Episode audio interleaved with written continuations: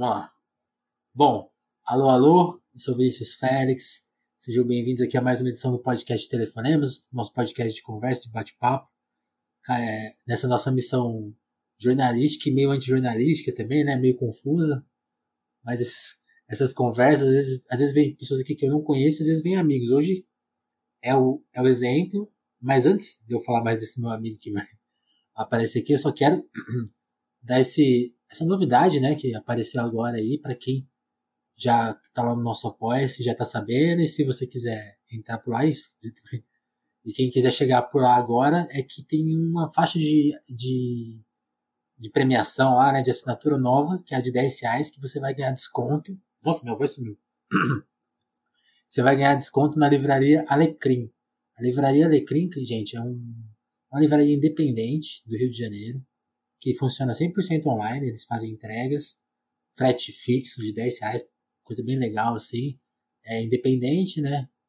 Eles têm uma seleção de livros muito especial, é uma seleção é, mais reduzida comparado às livrarias grandonas, mas sim de muita qualidade, muito interessante. E se você assinar lá o nosso pacotezinho de 10 reais por mês, você vai ganhar todo mês um cupom de desconto de 15% em, em uma compra, né?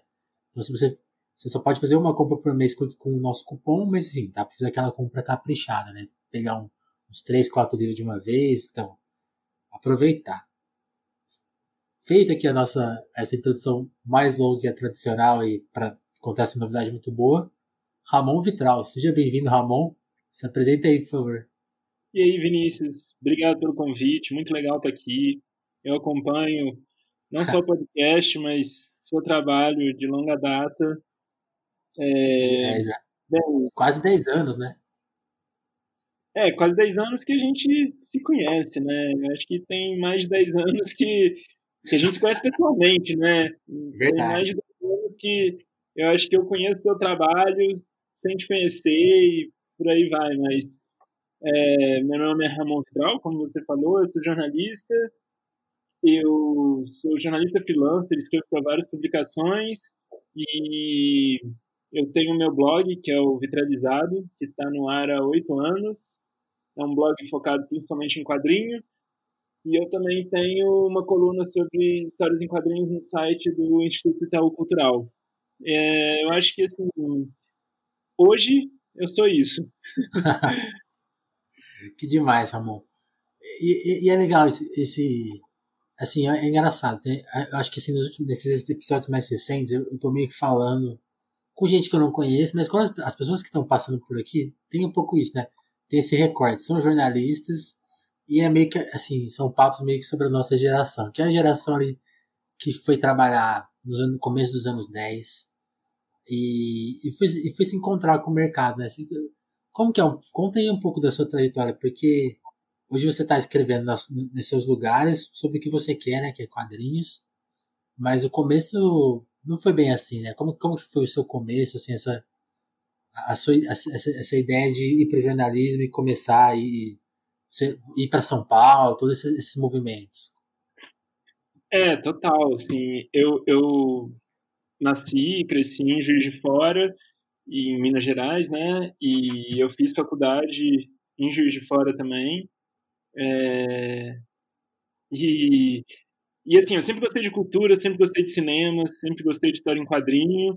É, Muitos dos meus trabalhos na faculdade foram sobre é, sobre cultura, foram matérias de cultura e tal. Mas assim, eu, eu saquei que, que em Juiz de Fora não ia rolar muito para mim de produzir conteúdo, de ser jornalista especializado em cultura, em quadrinho, em cinema.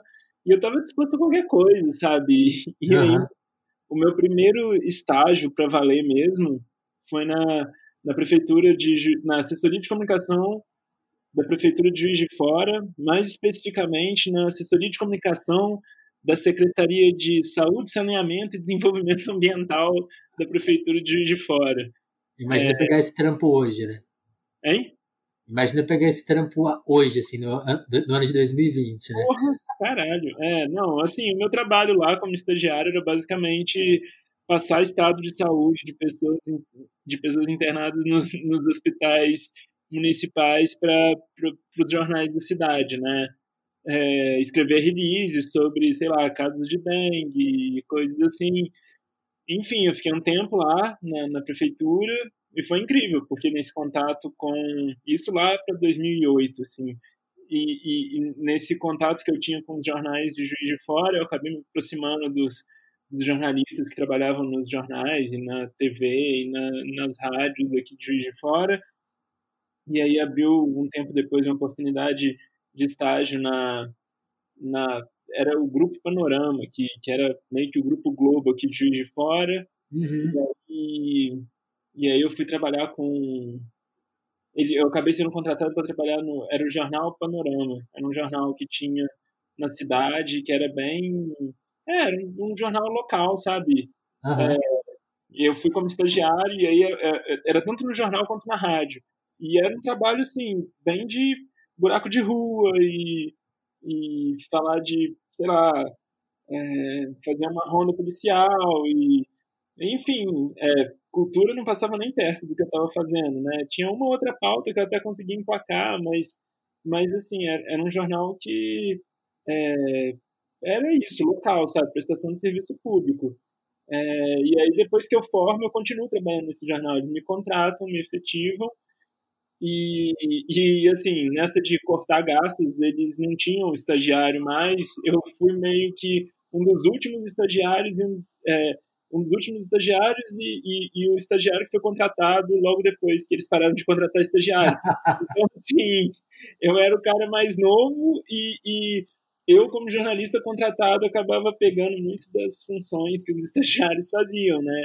Então, então assim, eu quebrava galho para tudo, sabe? Para esporte, é, cobria muito o Tupi, que é o time de juiz de fora, na terceira divisão na época.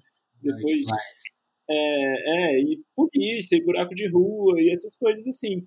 Aí depois que eu acabo indo para São Paulo quando eu passo no treino de Estadão, né? Entendi. Ramon, deixa uma curiosidade, por exemplo, assim, talvez talvez seja eu sou eu sou eu sou meio às vezes eu sou meio paranoico, né, assim, com a, com a coisa das pessoas. E eu lembro quando eu fui para São Paulo, as, quando eu falava, eu falava que era de Ribeirão Preto, né, embora tenha nascido em São Paulo, tal, e, mas eu vim de, fui de Ribeirão para São Paulo, né? E assim, a, às vezes eu notava em algumas pessoas um, um desconhecimento assim, tipo, cara, deve ser uma cidade do interior muito simples, né? E eu acho que eu nunca consegui passar isso. Não, tipo assim, é uma cidade quase. Tá muito longe de São Paulo, gente, mas é uma cidade com quase todas as coisas que tem aqui, sabe? É o mesmo. Juiz de Fora, você, como que você venderia Juiz de Fora pra, gente, pra quem nunca foi lá? Assim? É uma cidade mais de interior mesmo ou, ou, ou, ou, o pessoal é, tem preconceito com o interior de, de, do Brasil? Não, assim, Juiz de Fora. É, ah, Juiz de Fora fica muito perto do Rio, é muito influenciado pelo Rio e e eu tenho uma amiga que diz que Juiz de Fora tem uma autoestima muito grande, assim, porque, porque, tem muita coisa que saiu daqui de Juiz de Fora, né? Enfim, agora é, era Manchester Mineira, porque tinha muitas fábricas, era a princesa de Minas e tal, é, mas, mas assim, é uma cidade também, hoje é uma cidade principalmente universitária e e decadente por causa de uma série de governos, de desgovernos que tiveram, é, e que Caramba. é uma cidade que muita, muita força e muito, e muito dinheiro com, nos últimos anos. Então, assim, é, eu gosto muito de Juiz de Fora, eu gosto da história de Juiz de Fora, é, mas, mas Juiz de Fora é, perdeu muito sei lá, do seu valor artístico, sabe? Os cinemas de rua fechando. Tem um museu incrível em Juiz de Fora, que é o, o Museu Mariano Procópio, e ele está fechado há anos, assim.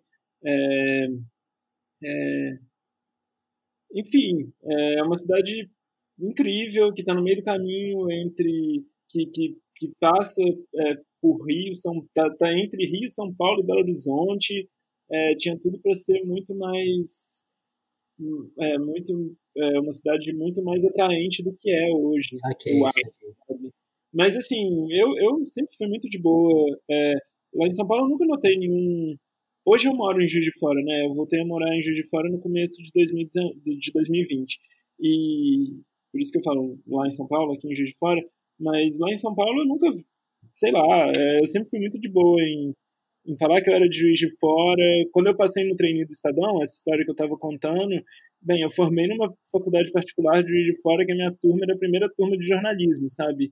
E, assim, sempre tem essa coisa de ah, é, sei lá, às vezes preconceito com a faculdade particular. É, Sim. E, e, eu nunca senti nada disso, sabe? Eu fui lá e falei da minha faculdade, que ninguém conhecia, e entrei no trainee, e consegui um emprego no Estadão depois, e fui ficando, e, e continuei trabalhando, sabe? Eu acho que nunca fez muita diferença de onde eu vim, não, sabe? E eu acho que as oportunidades que eu tive aqui, em termos de estágio e de primeiras primeiras, primeiros trabalhos com redação é, foram incríveis, sabe? Eu não sei se eu teria em, em outras cidades, sabe? De poder é, ter esse contato, de ter tanta responsabilidade com tão pouca experiência, sabe? De me passarem tanta coisa de tipo, cara, vai lá e cobre câmera, vai lá e, e cobre um jogo, e vai lá e cobre, sabe? É, eu acho que me deu uma experiência, uma praticidade em relação ao jornalismo que que acabou sendo muito útil quando eu, quando eu acabei entrando no Estadão. Sim, que demais. E, e como foi esse, esse primeiro momento do ali no Estadão, né? Porque, porque você entra como trainee e, e o trainee ele tem uma característica.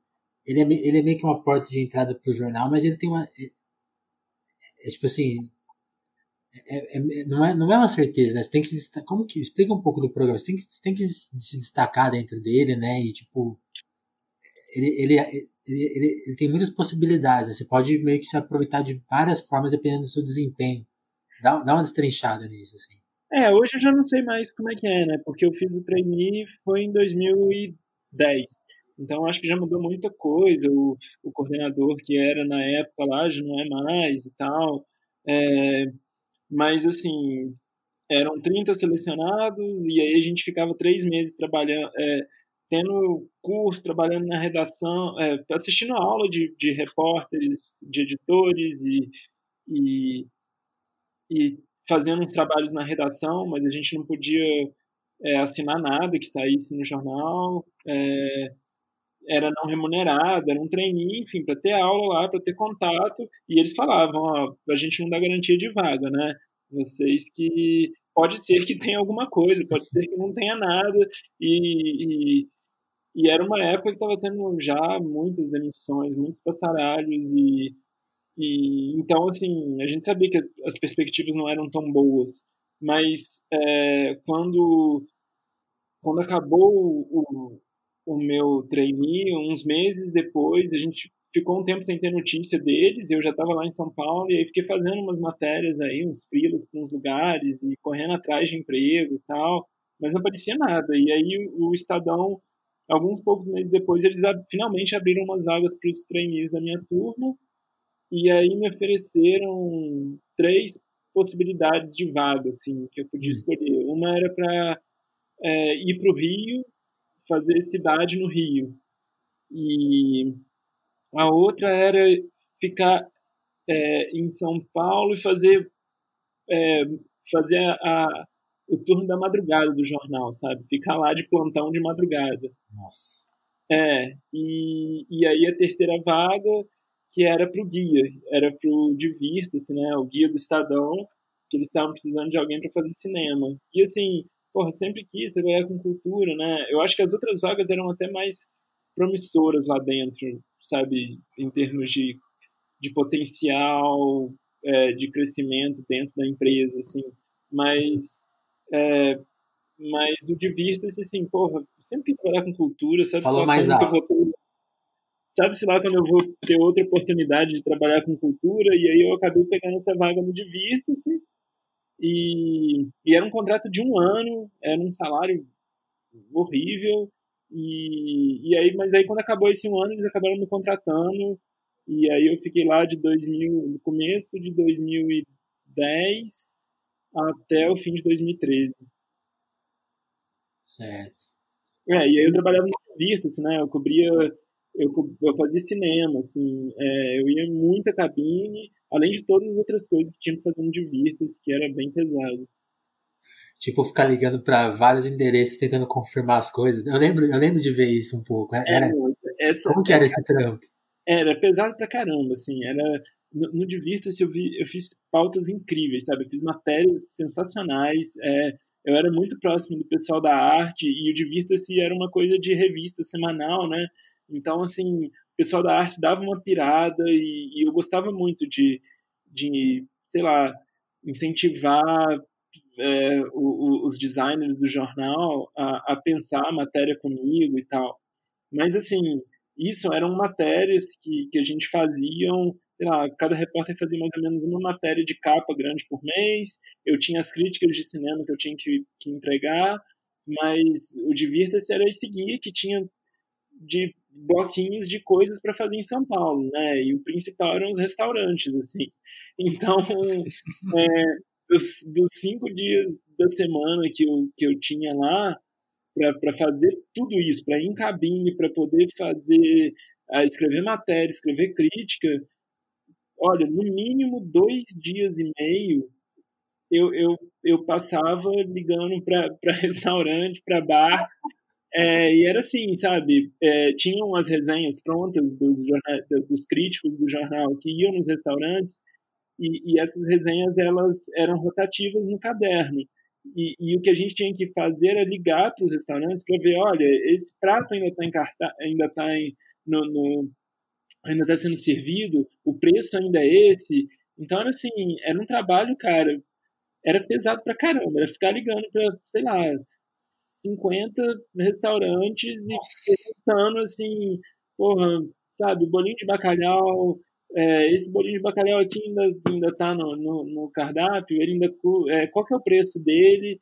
E, e era difícil, porque aí, sei lá, tinha restaurante que não tinha assessoria e tinha e tinha assessoria que não tinha como passar isso. Ah. E, a gente tinha que entregar, sabe? Tipo, é, cada no começo da semana a editora dava uma lista assim de com os 50 restaurantes que cada repórter tinha que ligar e era isso o trabalho, sabe? Era desgastante pra caramba, assim. Eu, eu lembro como, como eu, né? Aí vale contar um, rapidinho a minha história. Eu tava no link nessa época, foi quando eu conheci é. o Ramon pessoalmente. E vale até um lembretezinho aqui, o, dessa, dessa turma do Divirtes dessa época, aqui, aqui no Telefonemas eu já, entrevistei a, a Miriam, né, a Mikan, é. e o Douglas Vieira, para quem quiser é. ouvir. E eu lembro de ver vocês sofrendo lá, lá do, do, link que era do lado, eu lembro de ver assim. É, era uma baia do lado, né? Ficava, ficava o Divirta-se, na baia do lado ficava o link e o paladar, né? É. Hum. E, e, e aí, Ramon, é, é, pensando nessa época assim, tipo, você, já era legal, né? Você já tava, você já tava fazendo meio assim o que você queria, né? Porque aí, né, é mais ou menos nessa época que você vai criar o vitralizado. E aí, e aí a minha, a minha pergunta é mais no sentido assim, tipo, tipo, hoje você escreve sobre quadrinhos, assim, o que eu acho um barato do seu trabalho é que você já é um cara reconhecido, assim, pelo, pelos quadrinistas como, assim, uma referência, né?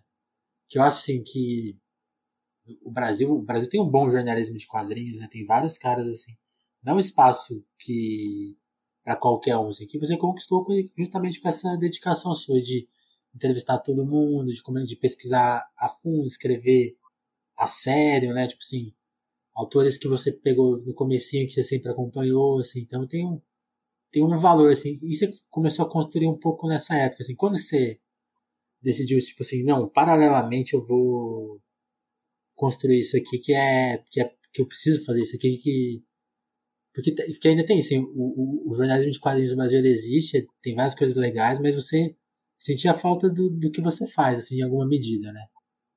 É, então, quando eu, é, eu estava lá no Divirta-se, o Divirta-se era isso, era prestação de serviço de programas culturais da cidade de São Paulo. Então, eu tinha e, e a minha, o meu foco lá era escrever sobre cinema, sobre as estreias da semana, sobre falar o que estava entrando em cartaz e tal. E e assim, volta e meia eu tentava emplacar uma ou outra pauta de quadrinho no Divirta-se, sabe? Sei lá, tinha uma exposição do Angeli rolando em tal lugar. E aí eu ia lá e, e conseguia emplacar no Divirta-se. É, e aí eu também fui me aproximando do pessoal do caderno, do, do caderno 2, é, do, do Estadão. E, e aí lá, assim, eu não tinha obrigação nenhuma com o Caderno 2, eu era, é, eu era contratado do jornal, mas as minhas obrigações eram com Divirta. Se eu quisesse propor alguma coisa para algum outro caderno, eu ficava à vontade, mas assim, é, aí era por minha conta, eu queria fazer. E nessa eu fui fazendo uma, sabe? Fui. Eu, eu, eu chegava o pessoal do Caderno 2 e, e, sei lá, via uma outra matéria, um ou outro lançamento que ia rolar e sugeria para eles. É, e nessa época eu não tinha o blog ainda. Depois eu criei o blog, que o blog é, fazia parte do esquema, né? Que era esse portal de, de blogs, que você fazia parte também, né? Que, é, é, e aí eu criei o blog, o Matias, o Alexandre Matias, editor do Trabalho Sujo, me convidou para criar um blog para o esquema e eu criei o Vitralizado, que entrou no ar em outubro de 2012. E também, assim, é, o Vitralizado não surgiu como um blog de quadrinho. É, na mesma época do Vitralizado, eu, eu, eu, eu elaborei todo o conceito do que seria o blog de quadrinhos do Estadão, cara. E, é, e aí eu tava com tudo pronto, assim, já tinha cabeçada, já tinha título, já tinha é, uma identidade visual toda, e aí o Matias me chamou para fazer um blog no, no esquema. Eu falei, ah, legal, eu consigo levar os dois blogs, sabe? Ah, vou, vou, vou fazer. Aí fui, montei as coisas do, do vitralizado, tudo. E aí fui lá no Estadão, falei, ó, vamos colocar no ar aí o blog de quadrinhos do Estadão. É, eu tinha pensado um nome que não era blog de quadrinhos do Estadão, mas tinha um, um nome lá, era alguma onomatopeia, eu não tô lembrando qual. Mas aí eu, aí eu eu lembro que eu cheguei para os chefes lá, falei, então tá, vamos colocar no ar, vamos. Aí um chefe virou e falou, então tá bom, vai ser o título, o blog de quadrinhos do Divirta-se, porque eu trabalhava no Divirta-se. E aí outro falou assim, não, vai ser título, o blog de quadrinhos do Estadão. Aí um olhou para um, o, um olhou para o outro, os dois olharam para mim e falaram, tipo, ah, resolve aí passaram a bola para mim e um não, se entendeu com o outro. Eu falei, ah, cara, quer saber? Tchau, tô saindo dessa, assim. Aí, aí essa ideia do, essa ideia do blog do, de quadrinhos do Estadão não foi para frente e eu falei, ah, vou focar só no vitralizado mesmo.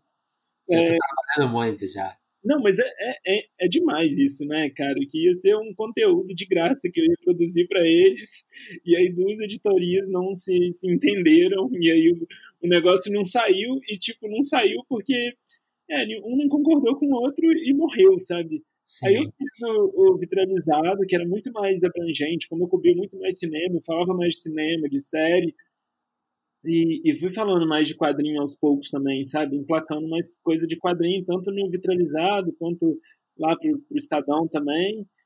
E sim, eu tinha essas referências, né, de quadrinho, tinha o, o Érico Assis, que, que, sei lá, eu comecei. É, eu, eu sempre li o Omelete, e o Érico escrevia muito no Omelete, mais no começo, hoje ele voltou a, a, produzir mais para Omelete. Eu acho que a gente tem umas referências em comum, né, Vinícius? Por exemplo, de ler muita folhetim e, e, e, o Diego Assis, que hoje até trabalha no Omelete, editor do Omelete, ele tinha Balão, né, que era uma coluna que fechava, é, que ficava ali na, entre as últimas páginas da folhetim, é, perto também da coluna do Álvaro Pereira Júnior, da Escuta Aqui. É, então, assim, sei lá, eu vi as pessoas escrevendo sobre quadrinho e eu queria escrever sobre quadrinho também, sabe? Só que, é, eu queria escrever matéria sobre quadrinho, eu queria entrevistar os caras e conversar com, com os autores e tal. E, e foi nessa, assim, que, sei lá, para mim sempre foi tudo uma grande desculpa para conversar com pessoas que eu admiro, sabe? É... tipo eu, esse podcast eu, aqui. É, exatamente, assim, eu, eu, sei lá, dava um jeito de me virava para conseguir os e-mails, para conseguir algum contato. E, e, esse é meu esquema até hoje, sabe? É, nenhuma pauta, a maior parte das pautas que eu consigo, eu, eu não vendi. É, eu só vendo depois que eu consigo, sabe? Eu falo, ó, oh, eu sou essa pessoa aqui, eu quero te entrevistar, não tem para onde publicar, não. Você tá para trocar uma ideia comigo? E, e aí eu troco uma ideia com a pessoa, converso, faço a entrevista e depois que eu vendo, sabe? É... é, é assim desde o começo, sabe? É, enfim, para mim funciona assim. Sempre foi uma desculpa para conversar com pessoas e eu ia lá, corria atrás delas e conversava e depois eu via o que, que eu, eu ia me virar para ver o que eu ia fazer com aquelas matérias, assim.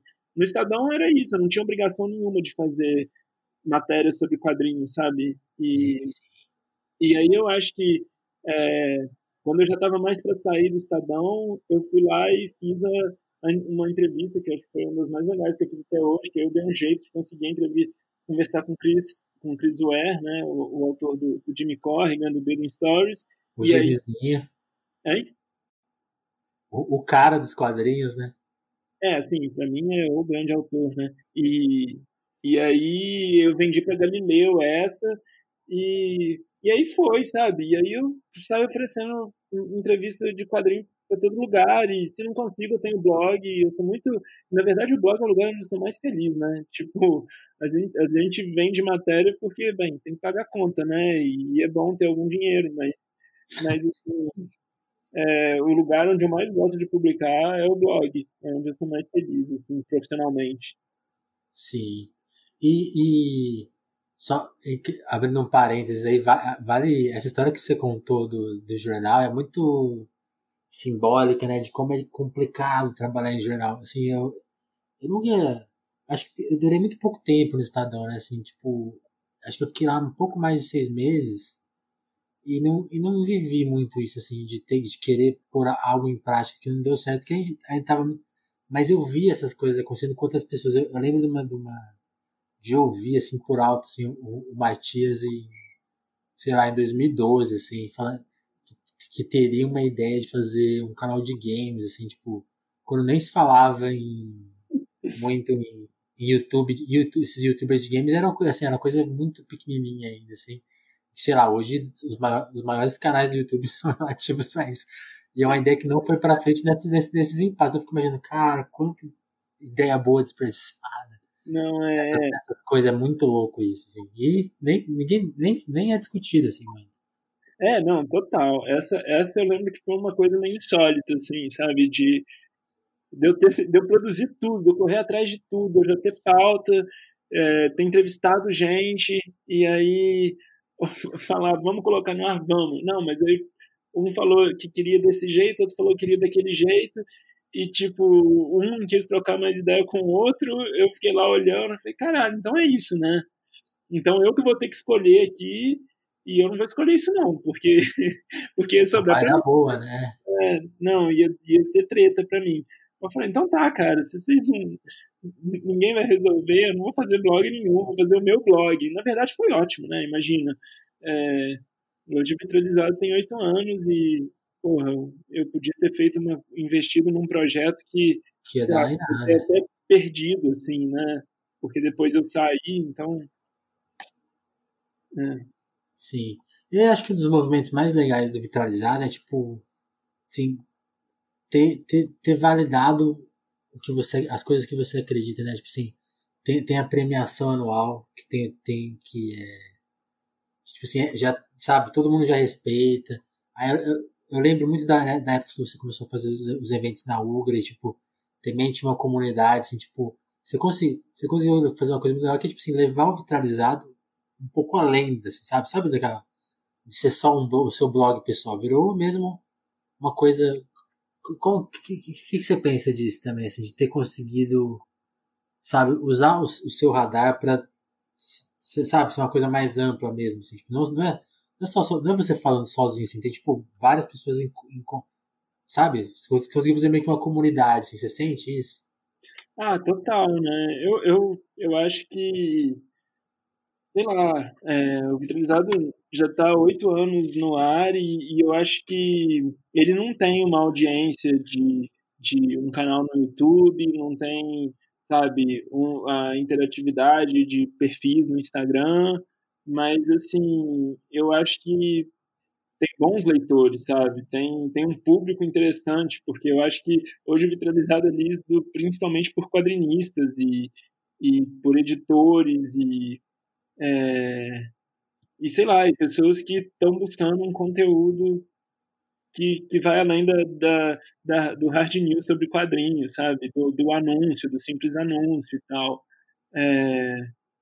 E no final das contas, é o que eu pensei, né? Aquele negócio, o blog sou eu, assim. Tipo, se der um pau um dia e o Vitralizado sair do ar e todo, e todo o conteúdo sumir, eu tô aí, sabe? E eu começo a publicar em outro lugar e, e, e é isso, né? Com o tempo eu fui criando, eu fiz esses eventos lá, eu fazia esses eventos na UGA, eu fiz os clube, clube de leitura, é, eu fiz, eu participava, mediava muita coisa lá na UGRA, fiz, fiz uns cursos, dei, dei uns cursos lá, e aí em 2015, né, eu e o Lielson Zene, é, que é um editor e crítico e pesquisador de quadrinho, criamos o Prêmio Gramp, que depois é, ele, a Maria Clara Carneiro, que também é uma crítica de quadrinho, e ela e o Lielson, eles, eles são os editores do Balbúrdia, a gente faz todo ano o, o Prêmio Grampo, né, que eu acho que assim é, é, o prêmio no final das contas é o prêmio da crítica especializada de quadrinho no Brasil sabe? É um prêmio simples assim. A, a brincadeira é a gente juntar é, 20 é, críticos editores quadrinistas é, mas principalmente produtores de conteúdo de quadrinho para apresentar seus 10 rankings e aí a gente vai somando, dando ponto e aí, ó, esses aqui são os quadrinhos as publicações, é, os títulos que publicados no Brasil no, no ano anterior que, que foram mais bem avaliados pelo, pela crítica especializada. É, e é isso, assim. É, é basicamente. Mas é, é, é, legal isso, porque eu, lembro de. Eu não lembro agora se, se foi no. Se foi numa mesa sobre sobre o prêmio, ou se foi outra mesa que tinha essa coisa, né? Porque, tipo assim, o quadrinho ele vive nessa discussão, né? Tipo, ah, quem, quem vai reconhecer a gente, né? E eu, eu gosto que o prêmio seja feito por quem tá, sabe, um prêmio de dentro, né? Sim, porque, e que premie, que olhe pro independente, né? Que olhe pro, sabe, que, que, que olhe pro, pro cenário como, como ele é mesmo, assim, sem privilegiar o mainstream, e sem ter a, a casca da, ah, da literatura, sabe? Eu acho, acho, eu acho ele mais, mais da comunidade mesmo, assim. Eu acho isso muito barato, assim.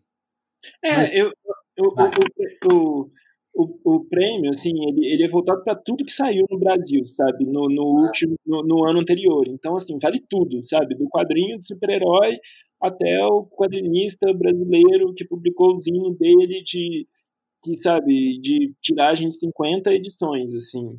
É...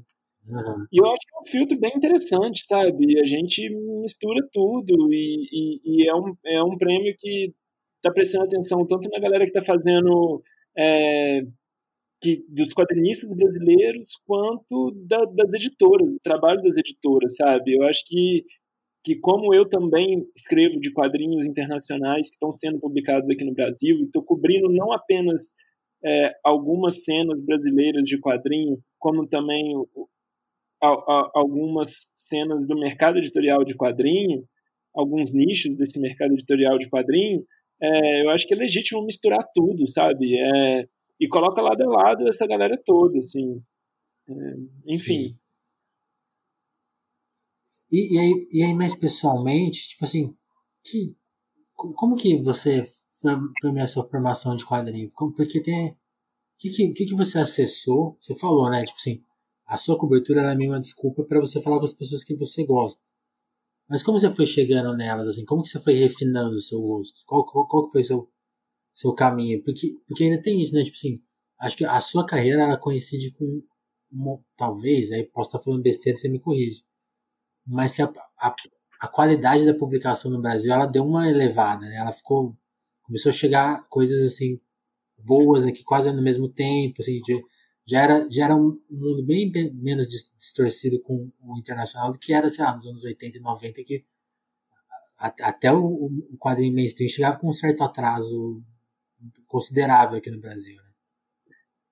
É, eu acho que, bem, assim, em termos de formação, eu sempre li quadrinho a minha vida inteira, sabe? Minha mãe, é, meu pai sempre foi um leitor de quadrinho, minha mãe é formada em artes plásticas e sempre, eu sempre tive é, acesso a coisas muito legais de quadrinhos, sabe, nas, na, na, nas estantes da, dos meus pais, assim. Então, e, e, assim, quadrinho ao lado de livro, então eu nunca distingui uma leitura da outra, sabe? Para mim estava tudo valendo e tal, assim. É, cobrir quadrinho era uma coisa que era divertida e parecia um nicho que, é, do jeito que eu queria fazer, não tinha muita gente fazendo na época. E, e sim, é, bate, eu acho que mais pro final de 2014, assim, que, que eu resolvo focar de vez em, em quadrinho. É, não de vez, porque eu, hoje eu escrevo, na verdade, eu escrevo mais matérias sem ser sobre quadrinho, em freelas aí que, que pagam as contas do que do que tudo, mas assim, de, de encarnar essa, esse trabalho de cobrir a área de quadrinho foi lá pro final de 2014, que eu acho que é quando estava tendo, sim, uma. É quando a Comic Con começa a rolar aqui no Brasil, e aí era num ano que também teve o, o, o FIC no fim do ano, então teve FIC, teve Comic Con, e, e tinha muita gente publicando, e tinha esses editais rolando, editais tipo PROAC em São Paulo, que, que fomenta a publicação de quadrinho, e tinham feiras rolando, então, assim, foi todo um combo e, e assim, eu estava prestando atenção no que estava rolando ali. É, e comecei a escrever, sabe? É, é, engraçado, porque eu acho que com o tempo eu também fui filtrando o que eu estava cobrindo, sabe? É, eu acho que hoje é, eu não, eu não o, o, o escopo da minha cobertura desse mundo de quadrinho, ele, ele é bem mais delimitado, sabe? Ah. Eu não tenho. Eu acho que se eu tive, foi durante um momento muito breve, assim, de cobrir as, a, a, o mercado brasileiro de quadrinho, a cena brasileira de quadrinho, sendo que são coisas que eu não sei nem se existem, sabe? Eu acho que existem muitas cenas de quadrinhos, sabe? Existem muitos. É, muitos tipos de, de, de, consumo e venda distribuição de quadrinhos, assim. Então, é, eu acho que não é nem muito correto falar na a cena brasileira de quadrinhos, sendo que são vários, assim. E, ah, demais, demais isso. É, é, total, assim, eu acho que é até importante falar isso, porque, porque, por exemplo, da mesma forma que, é, que às vezes a gente fica falando disso, de, ah, cobrir quadrinho, cara, pensa um, um repórter de música que cobre música, sabe? É, da, da, mesma forma que eu acho esquisito quando eu ouço alguém falar que, ah, eu não. Você não ouve um cara falar, ah, eu não gosto de cinema, eu não gosto de música, eu não gosto de. É, de. sei lá, de. Enfim, você pode não gostar de um gênero de cinema, de, de filme, de um, de um gênero musical. E você ouve pessoas falarem que não, não gosto de quadrinho, não sei ler quadrinho mas isso é muito mais uma ignorância mesmo. E, e, e eu acho tão errado quanto falar que eu não gosto de quadrinho, é, para mim me soa tão estranho falar eu, eu gosto de quadrinhos, eu gosto de todos os quadrinhos, sabe? É, eu, eu não tenho interesse em cobrir todos os quadrinhos, da mesma forma que quando eu estava no Estadão, era um jornal é um jornal generalista que eu tinha que falar basicamente de tudo e qualquer coisa que estreava, sabe, no cinema, mas mas assim, eu tenho o meu gosto e se eu pudesse eu cobria alguma coisa mais específica. E eu acho que esse é o caminho que a Vitralizado está indo nos últimos anos, sabe? De, sei lá, de cobrir alguns artistas específicos, de cobrir certos movimentos que estão rolando na cena de quadrinhos, sabe? Coisa que eu nem sei é, exatamente o que, que é e que talvez só vão ficar clara daqui a alguns anos, assim que está cobrindo, do que, que, que, que essa pessoa está fazendo. E pode não dar em nada, sabe? Mas assim, eu tenho as minhas apostas assim de coisas que me são interessantes, de pessoas que eu acho que, cara, essa pessoa está construindo um negócio diferente, sabe? É, eu tenho evitado cada vez mais no vitralizado, sei lá, noticiar evento, noticiar lançamento, noticiar campanha de financiamento coletivo, porque porque não me interessa, porque eu acho que tem quem faça isso, sabe? Tem quem faça, tem quem faça melhor e tem quem faça mais rápido, sabe? É, eu não quero ficar perdendo tempo com hard news, apesar de hard news ser importante e, e, e ter pessoas que, que façam bem, mas assim, é, isso é uma coisa que, não sei, hoje eu estou em busca de, de outras reflexões, sabe? Relacionadas a quadrinhos, assim, de buscar mais exceções, sabe? De de coisas que destoem um pouco mais e, e fujam ao usual e proponham novas reflexões e, enfim, tratem mais da nossa realidade, não sei.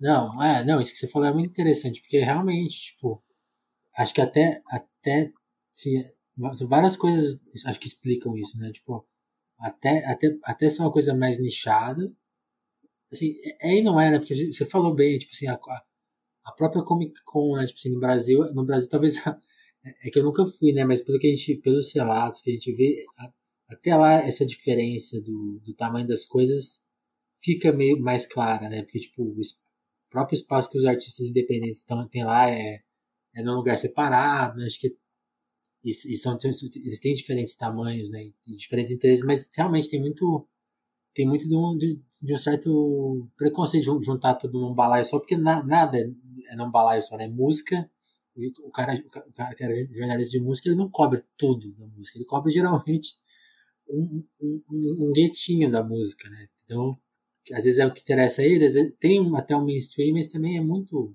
Não existe o cara que cobre tudo, né? É, eu acho que isso é até um, é, é, é até um amadurecimento, sabe? É, é, é o, é o caminho para uma nova etapa, assim, sabe? É, é uma evolução natural dessa cena, é você ter, é, sei lá, coberturas mais focadas, mais especializadas, sabe? Tipo, assim, tem, tem coisas que realmente não me interessam, sabe? Tem muitas coisas. Olha, eu, eu, eu falo isso, assim.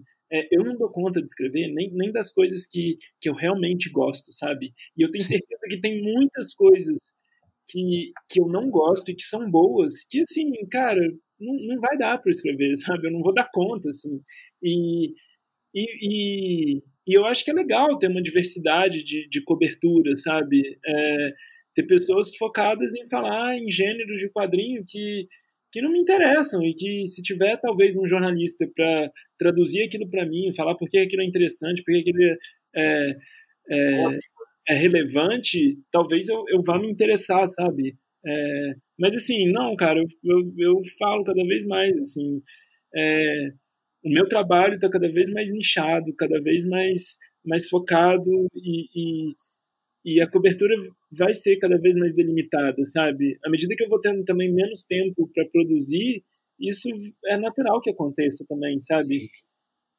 E assim, eu acho que é isso, é, seria uma evolução, sabe? É um amadurecimento, assim, porque o caminho que eu acho que corre o risco e que eu vejo crescendo é, é, é essa aproximação desse mundo de quadrinhos com com o mercado geek, nerd, que assim, isso resulta, eu acho, numa isso fomenta uma infantilização que eu vejo crescente nas discussões, nas reflexões e no conteúdo produzido sobre quadrinhos, sabe? É, ah. Eu acho que todas essas convenções é, de cultura pop, com esse lado geek mais enfático, elas fomentam consumismo, ostentação e colecionismo, sabe? Não se trata de quadrinho, assim. Quadrinho geralmente tá porque tem um comic ali, e aí seria meio ridículo é, não, não ter um espaço destinado à, à linguagem que deu origem àquilo tudo, sabe? Mas, assim, é, convenção de cultura pop não, não, é, é, é outra coisa, sabe? E eu acho que muitos desses canais, desses blogs, sites, perfis que cobrem a área de quadrinho, é, eu acho que estão fazendo é isso, sabe? É fomentando esse mundo geek, consumista, colecionista e ostentador. Entendi. É, eu acho que isso que você falou é muito real. E aí, tentando até se levar o papo um lado mais é um pouco assim, o jornalismo ele tem duas opções, né? Ele pode ser uma parte de um mecanismo de, de, de, da indústria, e aí você fala qualquer indústria, o jornalismo político pode ser enquadrado nisso, né? Tipo assim, por quê? E, e a parte crítica, né? Que é, é essa, essa parte que vai questionar, tipo assim, porque aí quando você falou da comparou com música, eu fiquei tentando, tentando achar algumas semelhanças e diferenças, porque é muito engraçado. Talvez música não sei agora, assim, tem, tem, tem por exemplo, na música tem um cara que também, que tem esse lado geek consumista, o cara que vai comprar vinil caro, sabe? E, e existe um jornalismo para esse cara, existem os eventos para esse cara. Mas, mas, e no quadrinho é engraçado, porque eu sinto que talvez já não, não tenha mais um, um público é, assim, na música, esse, esse consumidor ele é, é o nicho. No uhum. quadrinho, ele é, ele é o cara principal, sabe? Sim. Ele é o cara mais interessante, porque ele vai comprar os quadrinhos mais caros, ele que vai comprar aquelas coleções, ele, ele que vai comprar coisa repetida. E aí tem, e tem esse destaque. E aí, e aí vai pra esse lado, assim, tipo, que é o lado do, mais da, da, das grandes editoras, os filmes de herói, né? É, total. Assim, pode é... estimular isso também, né? É, a minha reflexão é basicamente assim: eu lamento que não tenha mais gente falando sobre os quadrinhos que eu gosto e considero mais relevante. Eu lamento, mas, mas não é disso que eu estou falando. Assim, eu não acho que, que todo mundo só tem que falar sobre um tipo de quadrinho, mas eu acredito que uma coisa mais, uma alimentação mais saudável, né? conteúdo sobre quadrinho tem que ter algum compromisso com a forma como você está se expressando e, e, e, produzindo esse conteúdo, sabe? Eu, eu, é isso que eu falei. Eu vejo uma proliferação de, de canais, blogs, sites, perfis que são completamente esterilizados e assépticos, sabe? Que só reproduzem conteúdos oficialistas, assim, todos voltados para venda e se passando por jornalismo para fazer publicidade, assim. Eu acho que falta clareza em relação a missão, ao propósito desses, desses espaços. Okay, okay. Por, por, mais limpo e ascético que, que eles sejam, eles me deixam confuso em relação às intenções reais deles. Assim, Por exemplo, é divulgação? Então não é jornalismo, porque eu acho que jornalismo cultural também, também divulga, mas não é essa a função. É, ah, mas aí tem, tem, tem a galera que fala, não, mas gente, eu não estou fazendo jornalismo, eu estou fazendo divulgação. Mas assim, é, e, e, aí, nesse raciocínio, a pessoa acha que não precisa se comprometer com a ética da profissão. Mas eu acho que existe uma ética muito maior do que isso tudo, sabe? Se o objetivo é vender, se o objetivo é lucrar com aquele conteúdo, então, assim, eu acho que tem que estar às claras, sabe? Se você escreve uma, uma matéria, uhum. Um release, faz uma entrevista, encerra a sua publicação linkando para a Amazon, você está fazendo publicidade. É, e, e, assim, publicidade é, é tá, tá, publicidade é intrínseca ao jornalismo, sabe? Mas, assim, existe responsabilidade até na publicidade que você está fazendo. E, por exemplo, se você está cobrindo a cena de quadrinhos, se você está cobrindo um mercado editorial, se você quer que ele seja saudável, você fazer publicidade da Amazon, por mais que a Amazon te sustente, você está sendo irresponsável. E, e assim, ainda tem uns malucos que não tem propósito financeiro nenhum, ainda tá reproduzindo conteúdo oficial voltado para venda e divulgação, sabe? Tem uns doidos aí que estão publicando, publicando, divulgando o lançamento e falando, ah, compra na, na Amazon e o cara nem tem o link patrocinado. Eu falo, cara, aí você é só maluco, eu desisto dessas pessoas. Mas enfim, o meu ponto é esse, eu acho que tem que ter mais clareza. Ah, mais, tem que ter mais clareza e mais reflexão em relação a, ao conteúdo que cada pessoa está fazendo, sabe? Tipo, é, hoje eu acho que é irresponsável, sim, quem está fazendo publicidade para a Amazon, cara, sabe? É, é uma pessoa que não tem nenhum senso de, de perspectiva de qual, que, qual é o futuro desse mercado, sabe? Para onde vai e e é isso. É, as coisas se misturam e se confundem, sabe? Total, total. Você pode produzir um conteúdo e, e não é, não é que você não pode, você pode, você faz o que você quiser, mas assim, é, eu acho responsável colocar, incentivar, fomentar a venda pela Amazon ou misturar a coisa, fazer, sabe, reproduzir release de editora. É, é engraçado, cara, porque são discussões que eu via lá quando eu estava na faculdade de jornalismo, muito no começo, de, de uhum. ver é, pessoas falando disso, de música, de, de, de cinema, e falando, cara, coisas muito básicas, não reproduz release, não, não faz esse tipo de coisa, é feio, sabe?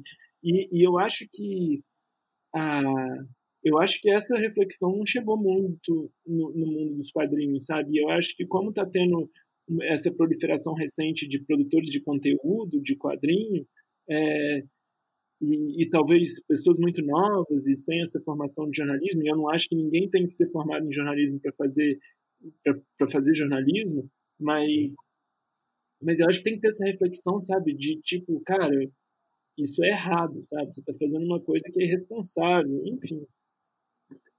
Não, não, essa, essa momento, só vale... Momento, momento é, observatório da imprensa. Alberto Diniz fica, ficaria feliz aqui. Aliás, aliás, saudades de, de, um, de um cara observador como ele. Total. E, e a, acho, que, acho que você falou uma coisa muito legal, porque que é isso, assim, e é engraçado, voltando ao que eu falei na, na minha ali antes, assim, tipo, isso se reproduz em quase todo lugar, essa coisa essa coisa que passa sem filtro. E eu acho assim que ela, ela é, obviamente, sim, acho que a gente tem que responsabilizar, responsabilizar sempre o mínimo, embora exista uma responsabilidade, o cara que está só consumindo ali, aquele, aquele chega para o leitor, o cara que está no YouTube, onde for. E assim, uhum. a tendência, talvez, aí talvez seja até uma avaliação errada minha, mas a tendência é esse cara ser menos crítico, porque eu, eu, lembro, eu lembro daquela, daquela vez, esse vídeo é clássico da internet que o que o jornalista ficou enchendo o saco do Rodrigo Amarante do Los Hermanos uhum. sobre a Ana Júlia. Aí, aí quando o, o, Rodrigo Amarante fica puto, ele fala uma coisa que para mim é muito significativa. Ele fala assim, cara, a gente, é, é, você, vocês têm que se escrever com responsabilidade porque de saída a gente já lê em tudo que tá na imprensa. Então eu não, eu não, não passa na nossa cabeça desconfiar, tipo, não, esse cara aqui ele escreveu que ele tá ganhando um, ele vai ganhar se eu comprar pelo link dele, ele vai ganhar sei lá o que, sabe? É tudo. Aí se, se aproveita assim, um pouco dessa, dessa confiança para acontecer tudo esse, todos esses processos que você estava comentando, né? Sim. E, e, é, e, aí é grave mesmo, porque tem muitas dimensões, né? Tipo, a própria questão da Amazon tem um. Acho que a coisa mais notável dela, assim, é a falência de, de todas as editoras brasileiras, de todas as lojas brasileiras de quadrinhos, a curto, médio prazo já. Total, cara, total, sabe? As pessoas não têm consciência nenhuma de que, ah, você tá. Cara, é, é engraçado, né? Porque, assim, para mim é uma lógica. É, quem você vê mais fomentando o consumo da Amazon são esses youtubers que produzem conteúdo, principalmente super-heróis, sabe? E, tipo, uhum. cara, a Amazon é, a lógica dela é do Lex Luthor, sabe? É do vilão, assim. O business do Lex Luthor, sabe? Tipo, eles estão te atraindo, você tá pagando barato porque ele vai destruir todo mundo e depois vai fazer você pagar muito caro. E você não tá notando isso, cara. Tipo, é, é, se é tão fácil, não, tem, você tem que ter um pé atrás, sabe? E assim, é, e aí eu acho, sabe, essas pessoas que não propõem a reflexão, os, os leitores dela não, não, vão refletir. E é uma coisa que, que não é saudável mesmo, sabe? Como, como leitor também. Você vê fomento de venda e tudo vira um clássico e tudo é o melhor do ano e tudo. É, isso deixa as pessoas ansiosas, sabe? Isso faz mal, assim. É, Nossa, total. Você não tem que ler tudo que está saindo, sabe? É, eu, eu, eu já entrei nessa, assim, de tentar comprar e ler e ter acesso a tudo. E, cara, não, sabe? É... Rola, né? Não, não é saudável, sabe? Isso, isso que você falou é muito interessante, porque acontece, por exemplo, muito com série, com filme, né? Tipo assim, que com os serviços de streaming também tem essa. essa é, é, é, tudo, é tudo é engraçado, é tudo ao mesmo tempo, né? Assim, parece que todas as empresas viraram meio seus próprios Facebooks, então eles eles utilizam das ferramentas, as maiores ferramentas do mundo são o Twitter, o Facebook, são o Google, né? Uhum. E aí, nos guetinhos que trabalham na, na, segunda etapa, vamos dizer assim, né? Depois, depois, o primeiro filtro é, são esses: Google, Facebook e Twitter. Talvez Twitter em menor, em menor escala aí. E dali você vai. De onde, de onde, esse cara, o cara chega na internet por esses dois lugares. Porque ainda tem isso, né? O consumo de quadrinhos acaba, acaba acontecendo hoje quase muito por, por, pelas vias online, né? O cara, uhum. as lojas estão mais é, afastadas do, do, com a pandemia, então, putz, nem, nem imagino o que aconteceu. Mas uhum. tentando ler um pouco da coisa da internet. Onde a internet acontece? No Google, no Facebook e no Twitter. Dali você sai. Uhum. Para a Amazon, para Netflix, para o Prime, que é da Amazon. Total. que mais? Talvez um serviço de streaming de música que tem, que tem os três, dois, três. E aí, e, e, e, todos esses poucos lugares estão trabalhando justamente com esses sentimentos, né? Que não é um sentimento que tá, que tá nas obras de arte, né? Que é tipo assim, ah, você vai fazer uma reflexão aqui, você vai ficar, você vai ficar aqui com a gente duas horas é, experimentando uma coisa, sei lá, né? Tem, aí são, é, são as possibilidades infinitas. Mas é só, é, é basicamente essa cidade. Cara, assiste isso o mais rápido possível. Faz o seu comentário. A gente já tem outra série aqui para você ver. E semana que vem vai ter esse filme.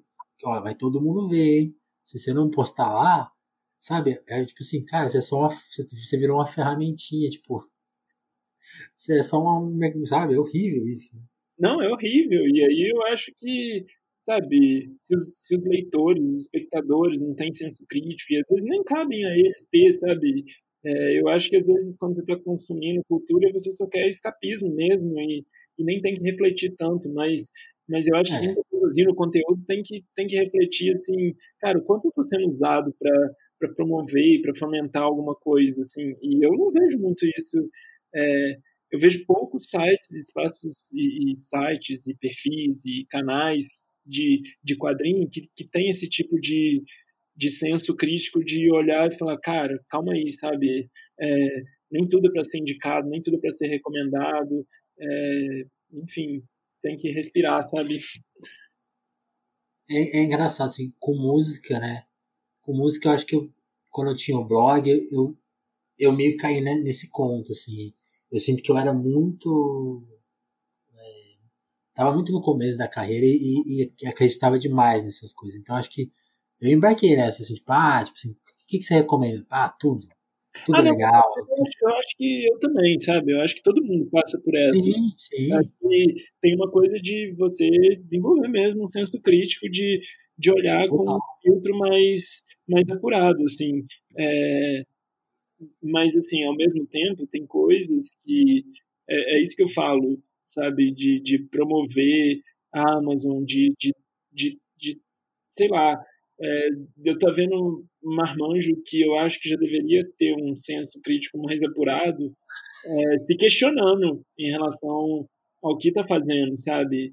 A, a responsabilidade de, do conteúdo que está produzindo, seu compromisso com o público e tal. É, porque é isso, né, cara? Eu tava pensando, o Vitralizado começou muito descompromissadamente, sabe? Era só um blog, assim, às vezes com cara de Tumblr até.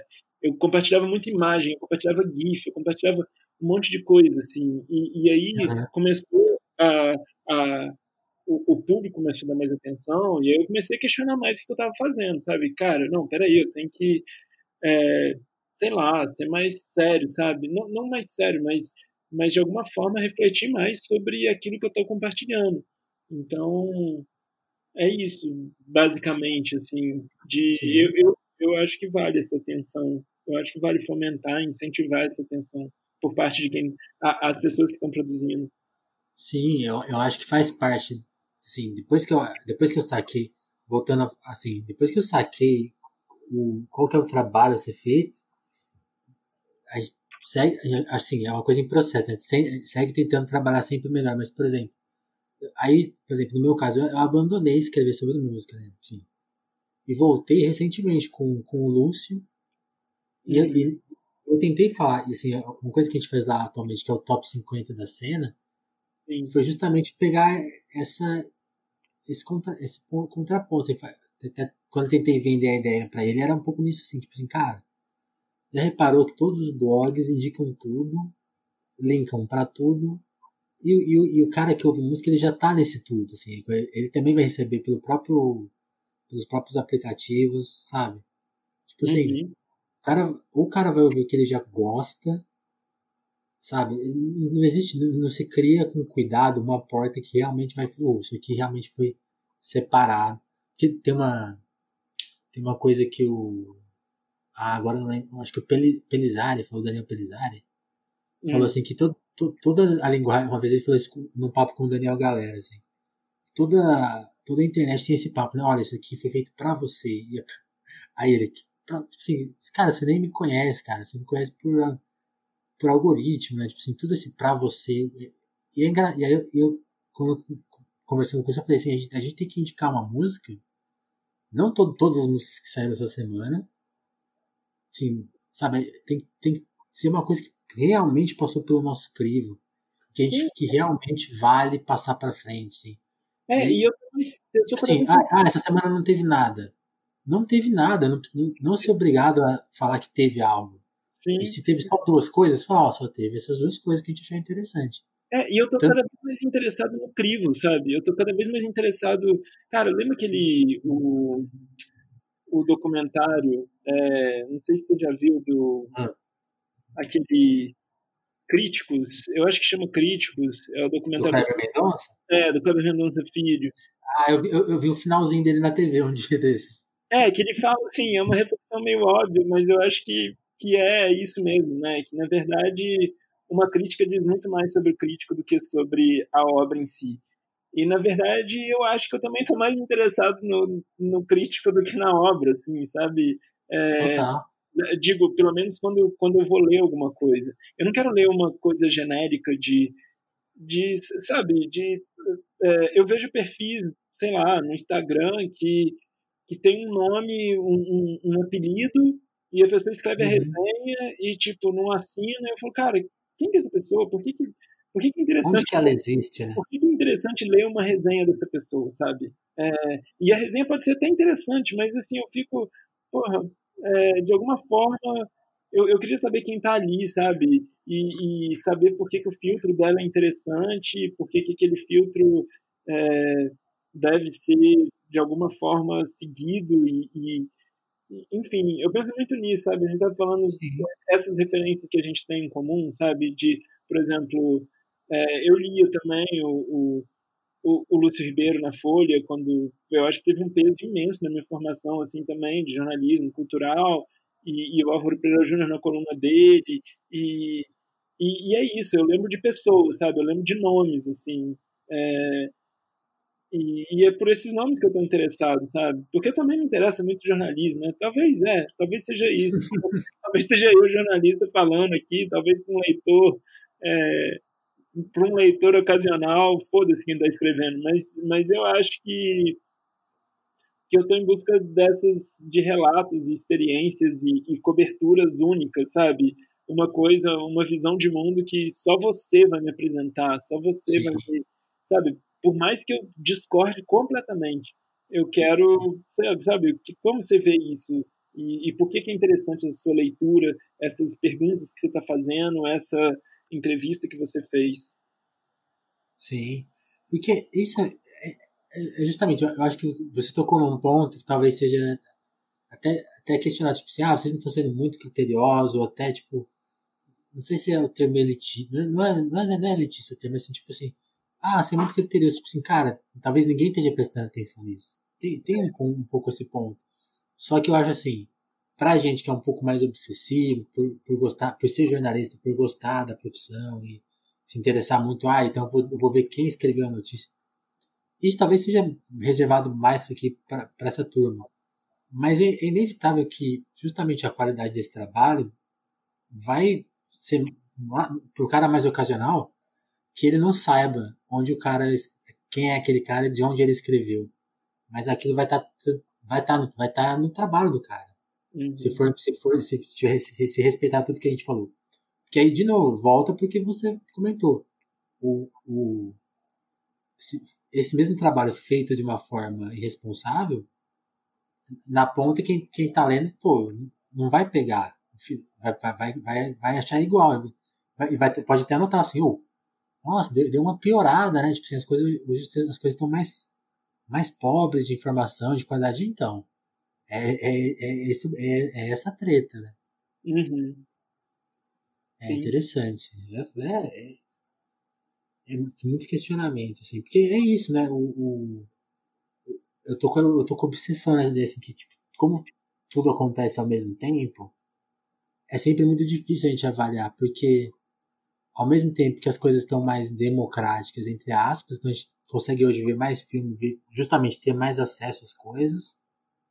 Aí a parte crítica ela ficou mais empobrecida, mas assim, de, é de propósito para a gente conseguir consumir, consumir mais, e, mas consumir mais também, sabe? Dá uns nós, né?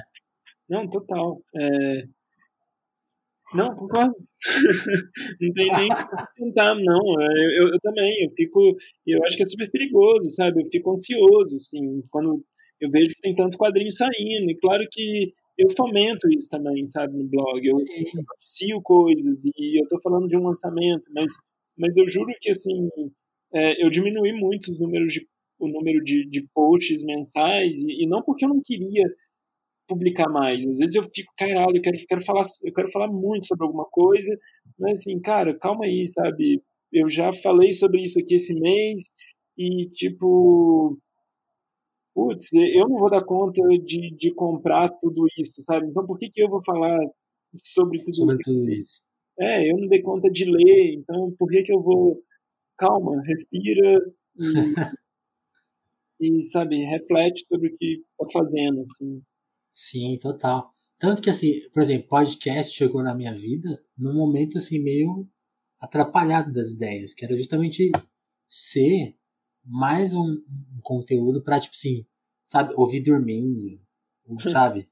Às vezes eu ainda faço, assim, e, e eu acho um puta erro. Acho, acho que não é legal, sabe? Ouvir muita coisa, exagerar, passar do ponto, sabe?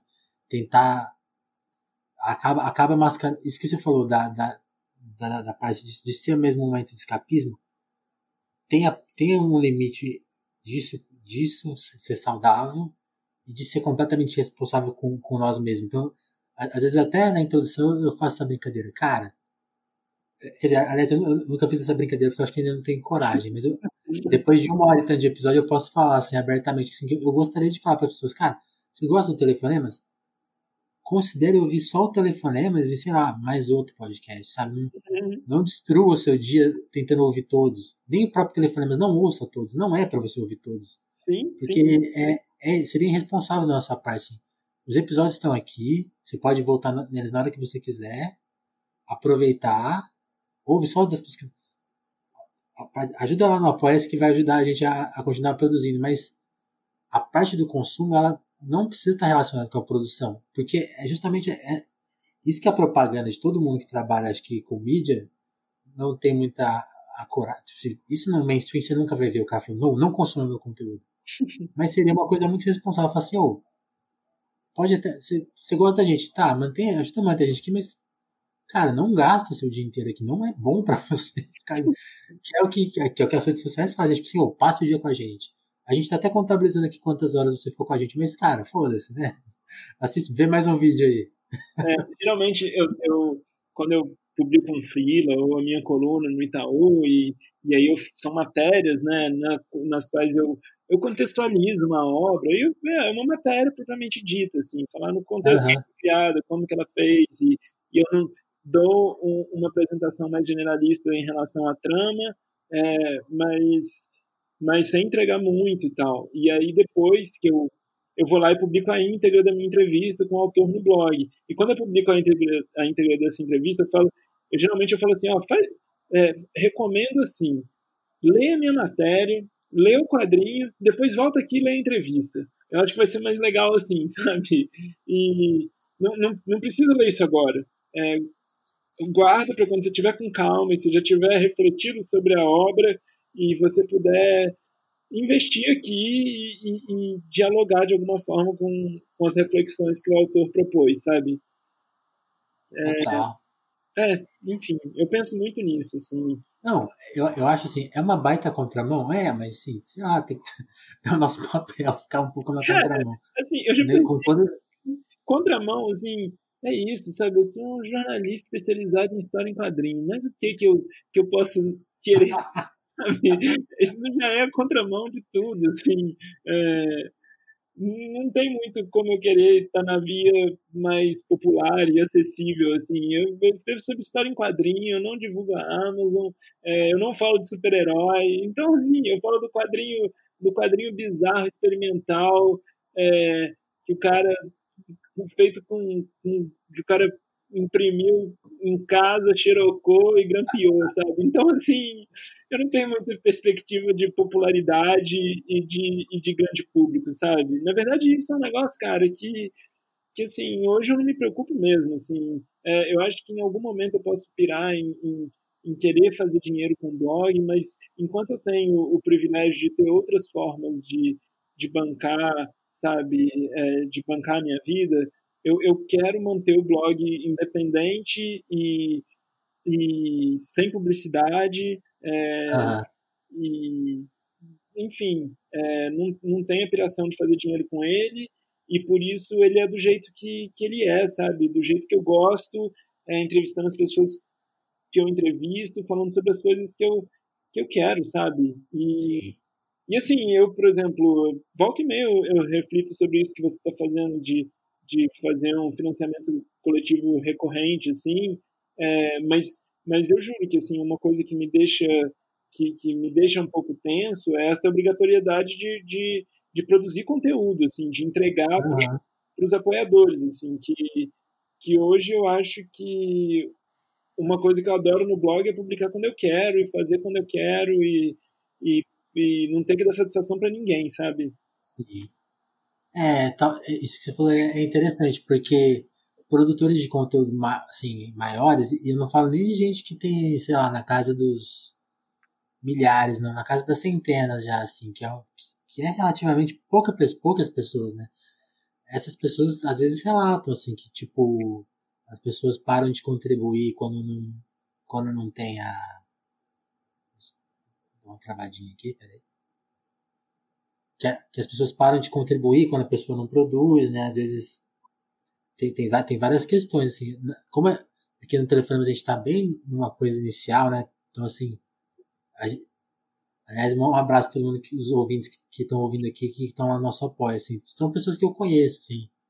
E até as que eu não conheço, eu conheço meio indiretamente, que sim, que a pessoa manda um e-mail que vai contribuir, eu vou lá, troco uma ideia. Então ainda tem uma parte assim do acho que sim, até, até, até agora, nessa medida, a gente consegue explicar assim, ó, estamos fazendo aqui tudo naquele ritmo combinado, mas tal, quando precisar explicar, acho que sim, ah, ó, semana não vai ter, ou algo assim, tipo, vai ser compreensível. Mas eu, eu vejo nas pessoas que já, quando passa da centena, já sente uma cobrança até complicada, assim, as pessoas, as pessoas param de pagar, se o cara não produzir, tem, tem, tem esses problemas, assim, por isso que, aí voltando, por isso que eu acho que, que é tão importante que um dos nossos assuntos seja justamente a, essa reestruturação, se reeducar, assim, tipo, a cobrança do produtor independente não pode ser a cobrança da Rede Globo. E os objetivos e os parâmetros e tudo mais não, não, não, não dialogam. O cara que tem, que tem as centenas lá de, de, de apoiadores, ele, ele, ele, tem que brigar nesse campo, né? Tipo assim, cara, entenda o que a gente está fazendo. E, se, e por isso que eu acho assim, quando se fala em política, eu acho um barato que, que a discussão política no Brasil fique muito assim, ah, em quem que você vota e tal. Mas eu acho que o que uniria mesmo as pessoas seria justamente discutir assim: pensa no que afeta todo mundo. Modo de trabalho, por exemplo. Pô, todo, todo produtor, produtor de conteúdo no Brasil está rendido aos grandes conglomerados. Sim. E, e, e, nessa, e tendo que lidar com essa contradição. Então o cara vai. O cara do, não quer ficar bravo com os apoiadores dele, mas ele acaba ficando porque os caras não estão. Sabe? Uhum. Essa lógica ela cruel com tudo. Isso, isso, por exemplo, é um ponto de união, cara. Todo mundo se unir para que, que quem lucra com o trabalho, do seu trabalho, que é, são as empresas de internet, que pague por esse conteúdo, por exemplo. Por que, que o YouTube paga tão pouco para as pessoas que estão produzindo lá? Por que, que o Spotify não paga os seus produtores de podcast, sabe? Tudo isso vai ter que ser discutido, assim. Tanto que um, dos meus objetivos no Apoia-se é desvincular. Hoje a gente está numa numa plataforma que é associada ao Spotify, então eu posso publicar o podcast de graça. Mas o mais seguro para qualquer podcast é ter seu próprio servidor. Então, e aí isso custa caro.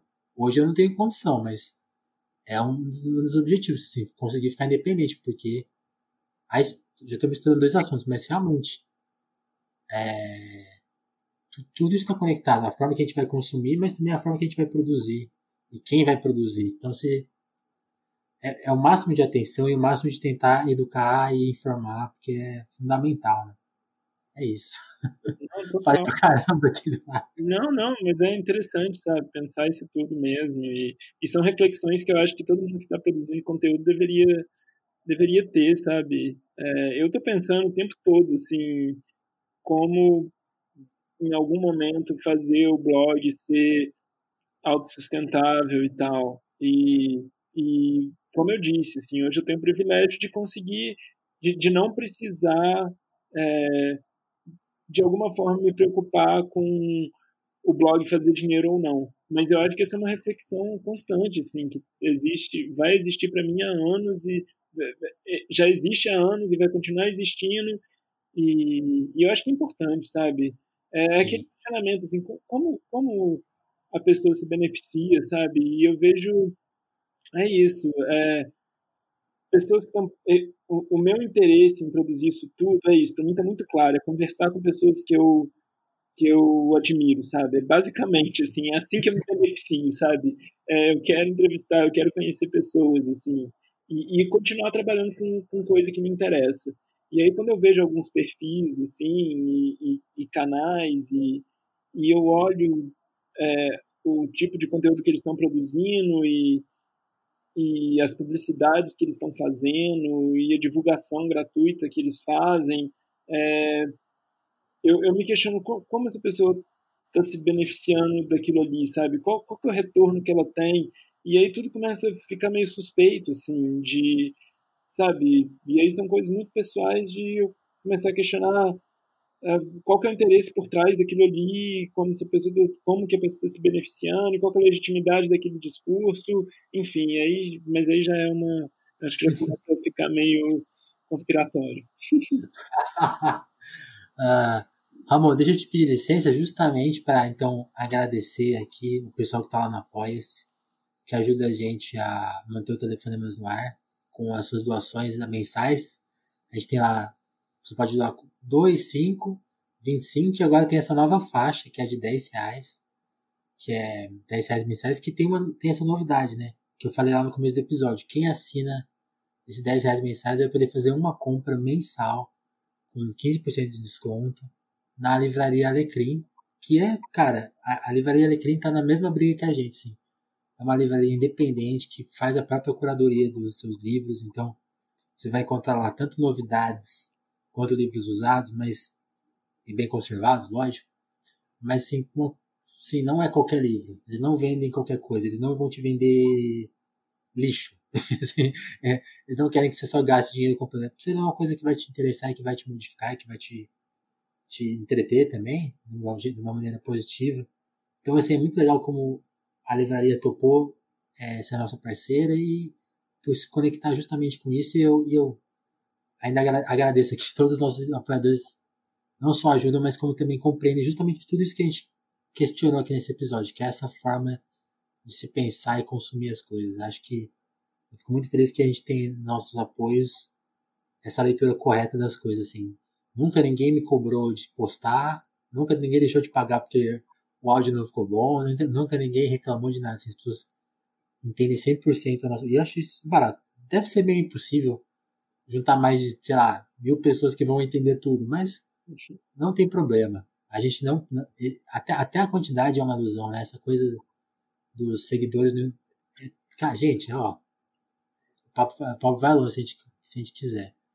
Mas é isso. Então, eu fico, fica o meu convite, quem curtiu o papo e ainda não está lá no Apoia fazer isso, para justamente quebrar essa barreira aí de uma maneira saudável. E é isso, assim, que de recadinho. Ah, nossa, eu já estava esquecendo. Nesse momento a gente agradece quem está lá, que é, é uma lista de pessoas muito importantes que eu, vou, que eu leio aqui o nome em todo episódio. Então, meu agradecimento ao Douglas Vieira, ao Juan Borborema, a Dagmara Brandes, a Lívia Rossati, ao Romanelli, a Adriana Félix, a Sabrina Fernandes, a Jéssica da Mata, a Ismara Santos, a Andréa Camurcia e a Dalva Brandes. Muito obrigado a todo mundo que está no Apoia-se e reforçando de novo o convite. Gostou do conteúdo? Considere apoiar lá para a gente continuar fazendo. Ramon, valeu demais pelo papo, pela conversa. Foi, foi uma conversa mesmo, que nem as que a gente tem, né? Eu falei para você.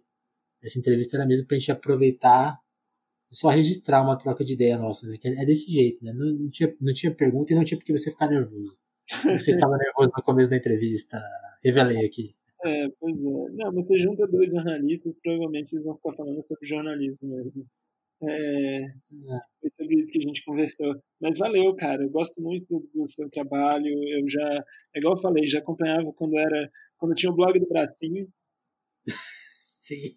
E e continuo acompanhando telefonemas e está muito legal e gostei muito de ter participado e tô aí convido as pessoas a aparecerem lá no Vitralizado e é isso basicamente é isso Ramon abração valeu abraço e... isso valeu E, e boas noites aí, mal, mal ou bem dormidas com, com, o filhinho novo.